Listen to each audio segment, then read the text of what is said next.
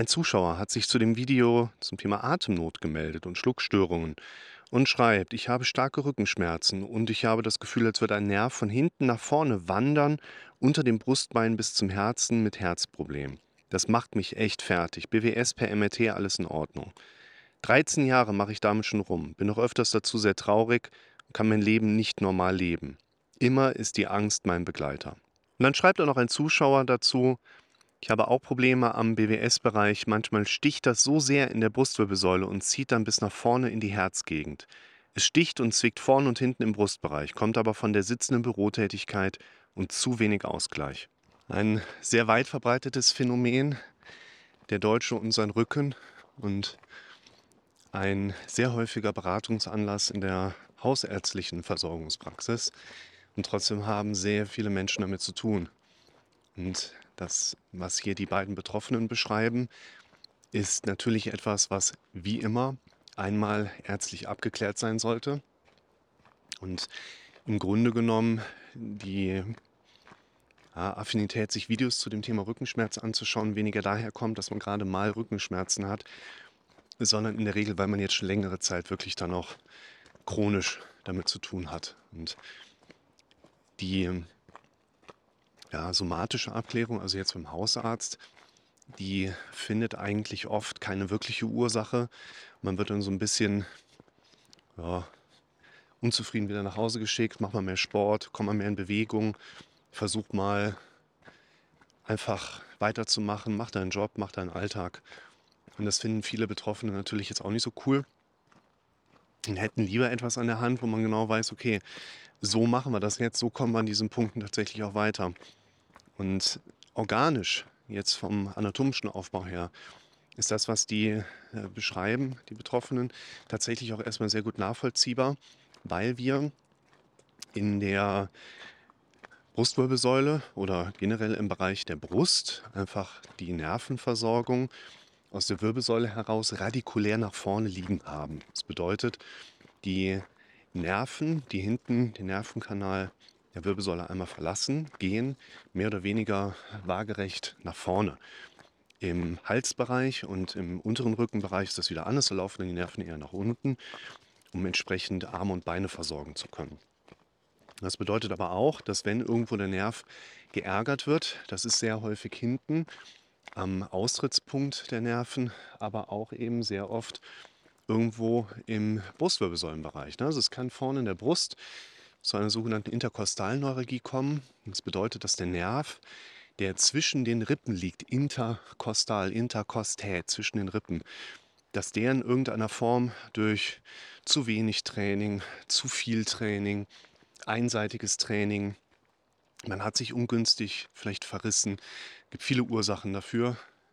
Und wenn der geärgert wird, dann kann es quasi auch Schmerzimpulse geben, die wir sowohl vorne wie auch hinten wahrnehmen können. Das bedeutet, was die beiden Betroffenen hier beschreiben, das macht ja erstmal so Sinn. Jetzt ist die Problematik, dass wir natürlich die Frage mit dem Raum haben, kann ich da mit dem Kopf irgendwie dran? Habe ich vielleicht die Problematik auch auf der Kopfebene, dass ich da irgendwo Psyche mit involvieren sollte? Lass mal nicht so sehr dahin gehen, dass die Psyche Rückenschmerzen macht, denn solche Schmerzfaktoren, im Sinne vor allen Dingen eines Psychosomatismus, die hängen dann doch weniger damit zusammen, dass wir Konflikte auf der psychischen Ebene haben, die sich dann in Form von Schmerz ausprägen würden. Es ist in dem Zusammenhang eigentlich eher so, dass aufgrund von mangelnder Selbstdisziplin oder mangelnder Motivation man einfach nicht in ein rückengerechtes Training kommt.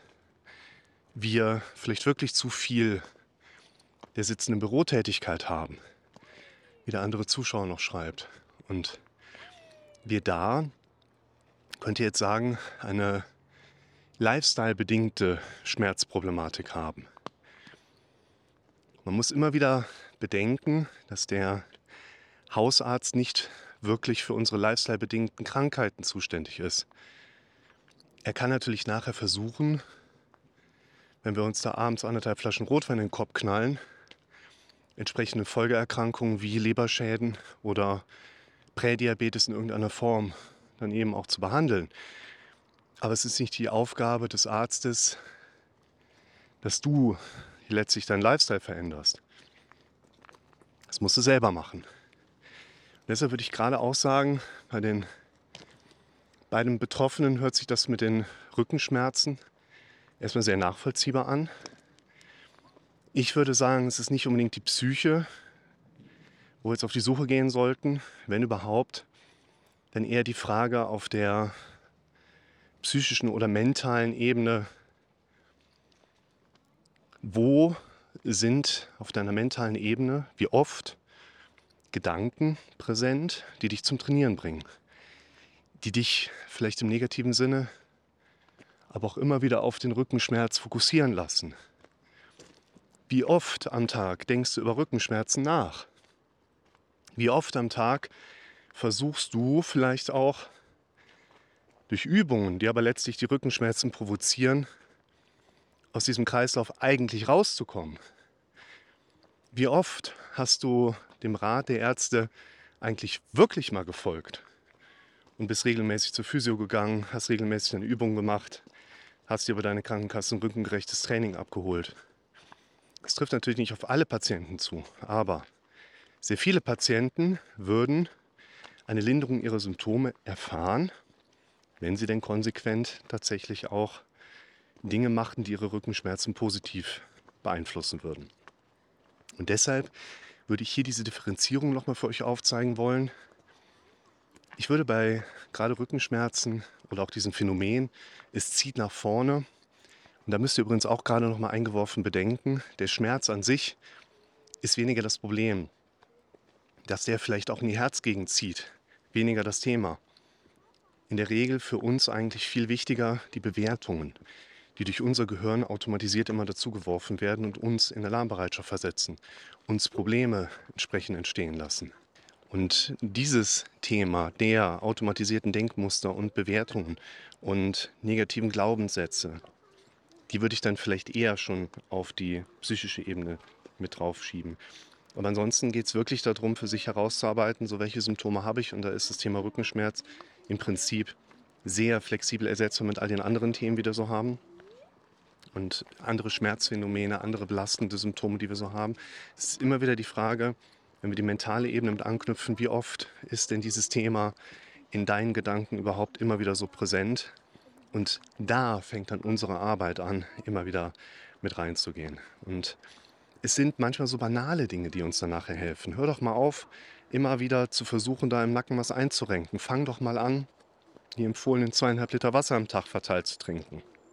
Fang doch mal an, andere Rückenübungen auszuprobieren. Es gibt ja sehr, sehr gute, wirklich YouTube-Kanäle dazu, wo ich auch schon Sachen ausprobiert habe und dachte so, wow, das hat jetzt sehr schnell wirklich auch mal sehr gute Entlastung gebracht. Habe ich dann weitergemacht? Nö, weil ich bin auch genauso wie jeder andere auch und ihr seid doch auch so wie jeder andere auch. Der normal gesunde Kopf kommt ins Machen, wenn es weh tut. Und wenn es nicht ganz so weh tut, dann kommt man halt auch nicht ins Machen. Das heißt, das körperliche Training ist genauso wenig zu vernachlässigen wie das mentale Training.